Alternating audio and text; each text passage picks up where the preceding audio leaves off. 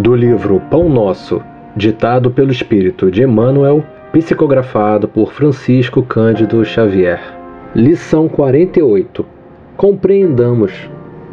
Sacrifícios e ofertas e holocaustos e oblações pelo pecado não quiseste, nem te agradaram.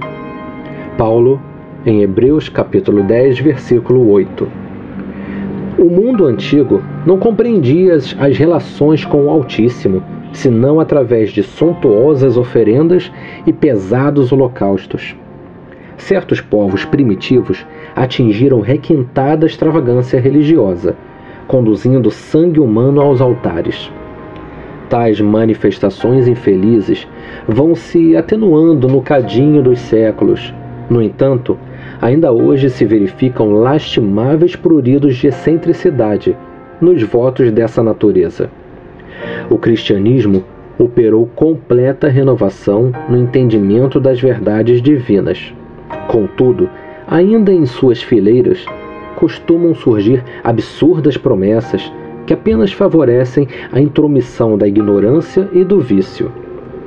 A mais elevada concepção de Deus que podemos abrigar no santuário do Espírito é aquela que Jesus nos apresentou, em nolo revelando Pai amoroso e justo, à espera dos nossos testemunhos de compreensão e de amor.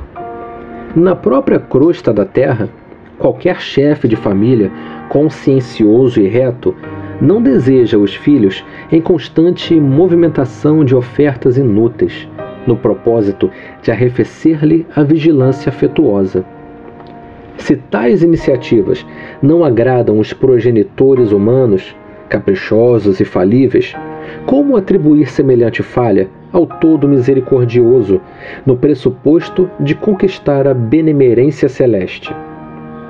É indispensável trabalhar contra o criminoso engano. A felicidade real somente é possível no lar cristão do mundo, quando os seus componentes cumprem as obrigações que lhes competem, ainda mesmo ao preço de heróicas decisões.